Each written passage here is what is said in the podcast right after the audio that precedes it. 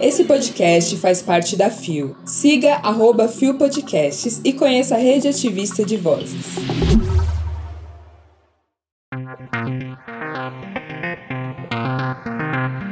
Globo censurou beijo entre Kelvin e Ramiro em Terra e Paixão. Cuidados no uso da PrEP. What's up, linda? BDB no Drag Race, ligue seus motores. Quinta, 21 de setembro de 2023. Hoje é o Dia Nacional da Pessoa com Deficiência. Eu dedico este episódio a Priscila Siqueira e toda a equipe Vale PCD, a Daisy Silva, a Leandrinha, Ivan Baron, Aline Messias, Thierry Marcondes e todas as pessoas com deficiência que hackeiam essa sociedade que deve reparação histórica e mudaram a minha vida. É babado. Olá, eu sou a Lua Manzano e este é mais um Bom Dia, bicha! Levanta, viada, vamos assim. O seu podcast diário de notícias sobre as comunidades LGBT QIAP+. Seis e ônibus. Deu na Folha de São Paulo. Globo censurou beijo gay na novela Terra e Paixão, diz revista. Emissora nega.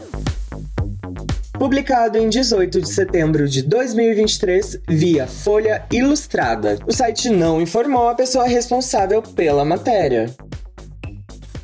Um beijo gay na novela Terra e Paixão entre os personagens Kelvin, interpretado por Diego Martins, e Ramiro, vivido por Amaury Lorenzo, foi vetado pela Globo num capítulo exibido na sexta-feira, de acordo com a revista Veja. A emissora afirma que a cena não estava no roteiro. Segundo o colunista Valmir Moratelli, a cena chegou a ser gravada, mas a direção da emissora teria impedido que fosse ao ar. Com receio de que o beijo afugentasse a audiência, a emissora, por meio de sua assessoria de imprensa, afirma que não havia o beijo no capítulo nem no roteiro do episódio. O romance entre um capataz do fazendeiro mais próspero da vizinhança e um garçom assumidamente gay do bar da cidade fictícia de Nova Primavera tem sido um dos motes centrais da novela Terra e Paixão.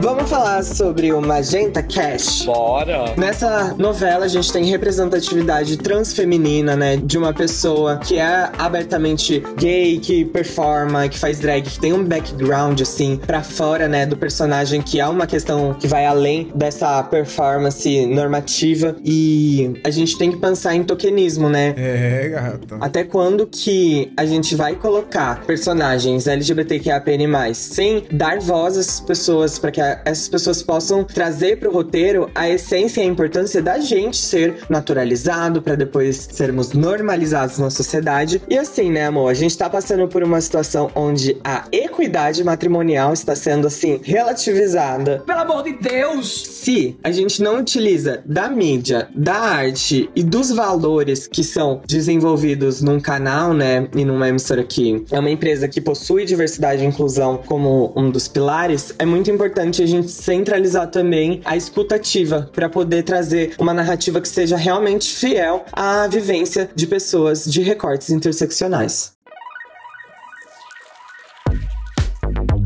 Deu no IG Queer. Prevenção ao HIV. Cuidados no uso da PrEP pela comunidade LGBTQIAP+. Publicado em 15 de setembro de 2023 por Rafael Nascimento.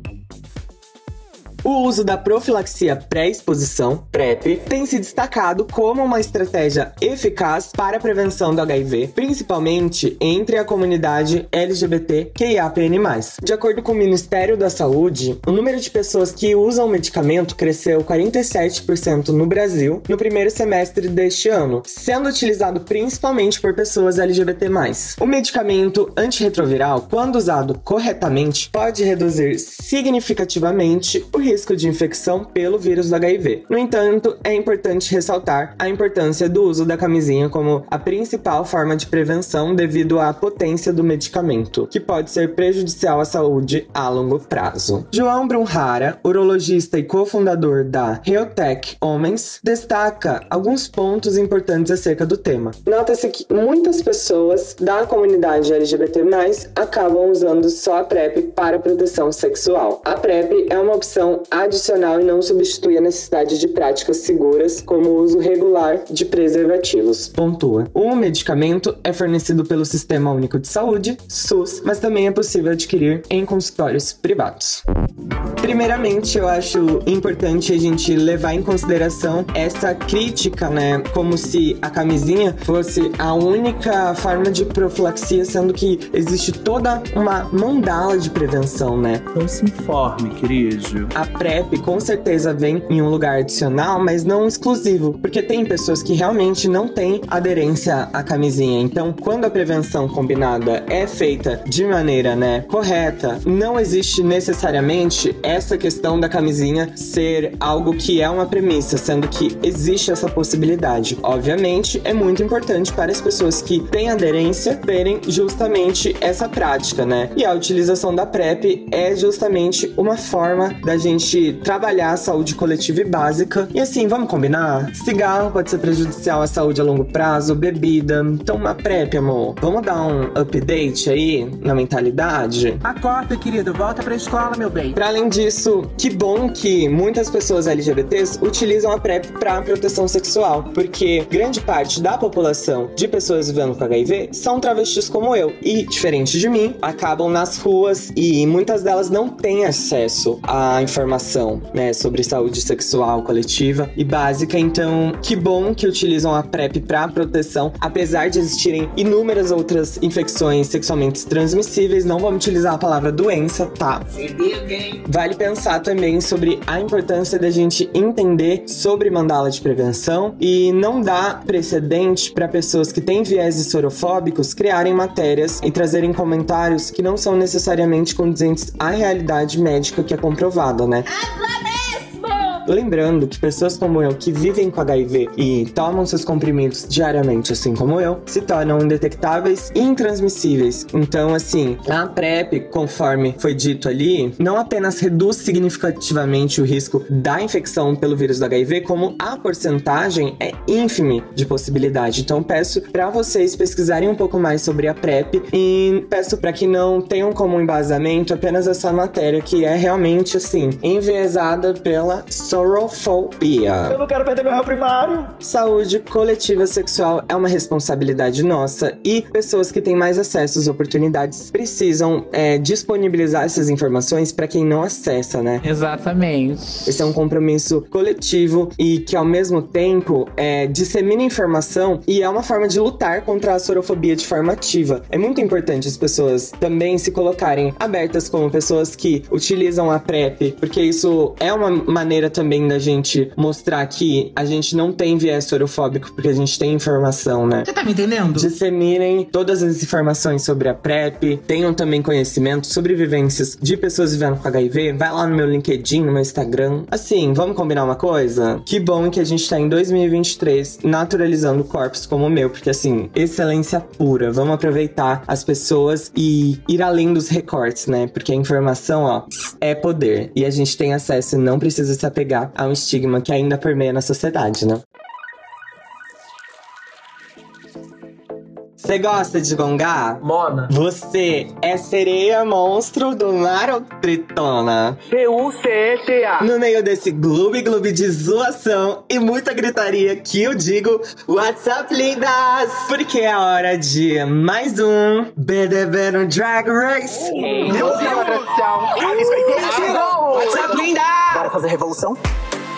Quarto episódio. Já nos acostumamos com as partidas, mas as nossas queens ainda sentem por cada uma que deixa a competição. Muitos reencontros e recomeços. Tristan, e vê se não desiste de dublar nunca mais, hein, Bi? Tá entendendo? E com a biblioteca aberta, nossas queens foram desafiadas a gongar todas as racers no Mini Challenge. Isso!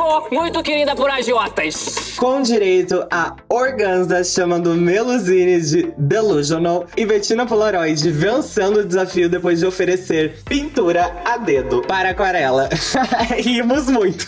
Que deboche. Para o desafio principal, nossas rainhas do Borogodó lutaram por boias, tecidos e todo o cenário praiano para desfilar com o tema Trrr, Sereias do Atlântico. Com peças desenhadas e criadas por elas mesmas. Nem preciso dizer que teve muita gente que eu nunca viu máquina e tesoura na vida, né? Ai, Em outro momento emocionante, tivemos Melusine Sparkle falando sobre sua mãe de criação que a ensinou a costurar e ser a artista que é nos dias de hoje. Além de Bettina Polaroid, que abriu o coração contando como o marido foi importante para ela, para que ela não desistisse da drag ou da participação do programa. Babado, maravilhoso, amei. Compondo a bancada de jurados, Rafael Domareski ajudou a julgar nossas queens que já mostraram muito mais desenvoltura na Já tava muito mais que na hora. Depois de ser acusada de belíssima demais, minha irmã e madrinha, Helena Maldita, dividiu a vitória com NASA. Hum, só tenho algo a dizer. Helena Maldita. Para o lip sync, Melusine Sparkle e Aquarela dublaram Cheguei de Ludmilla. Não veio pra brincar, hein? Com o primeiro grande lip sync da temporada e a desenvoltura de seu rabetão, a Aquarela segue no programa e Melusine, nossa sereia desencantada, volta para casa. Ah! Tadinha. Tadinha, que barra! Contexto de Mozão, Zé Henrique Freitas e a apresentação dela, ou minha Lua Manzano, o BDB no Drag Race vai ficando por aqui dizendo Olá, bichas da Marinha! Mas retornamos na próxima quarta-feira que o lacre é certíssimo. E que vença a melhor drag queen.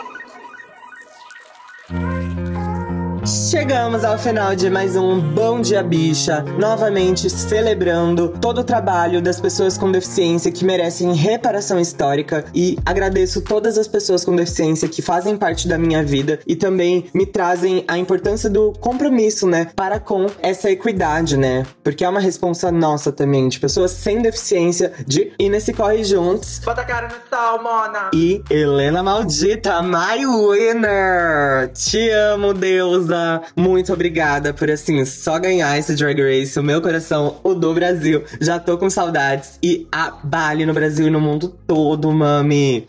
Um cheiro. Poderosíssima como a espada de um samurai. O Bom Dia Bicha tem identidade visual, edição e produção de Rod Gomes, idealização de GG, pesquisa e roteiro de Zé Henrique Freitas, que também apresenta juntamente com Anderson da Silva, Bia Carmo, Gabi Van Licioso, GG Licioso, Mames, Isa Potter, a sua lua favorita e o melhor, delicioso, editor, produtor e tudo demais, Rod Gomes. O programa integra a Fio Podcast. Conheça também outros programas da Rede Ativista de Vozes e não deixe de nos visitar e nos seguir nas nossas redes sociais. Os links para as redes e para as matérias que você ouviu neste episódio estão na descrição. Lembre que o Bom Dia Bicha é diário e retorna amanhã a partir das 6 da manhã com a apresentação dessa pessoa que fez o Zero Drag Race com muita excelência mais uma vez, Zé Henrique. Tá passada? Não esqueça de nos seguir nas redes sociais, arroba Bom Dia Bicha, e vamos stalkear todo mundo. Aclamação pra esse programa. Vamos jogar um axé? Brota, vambora.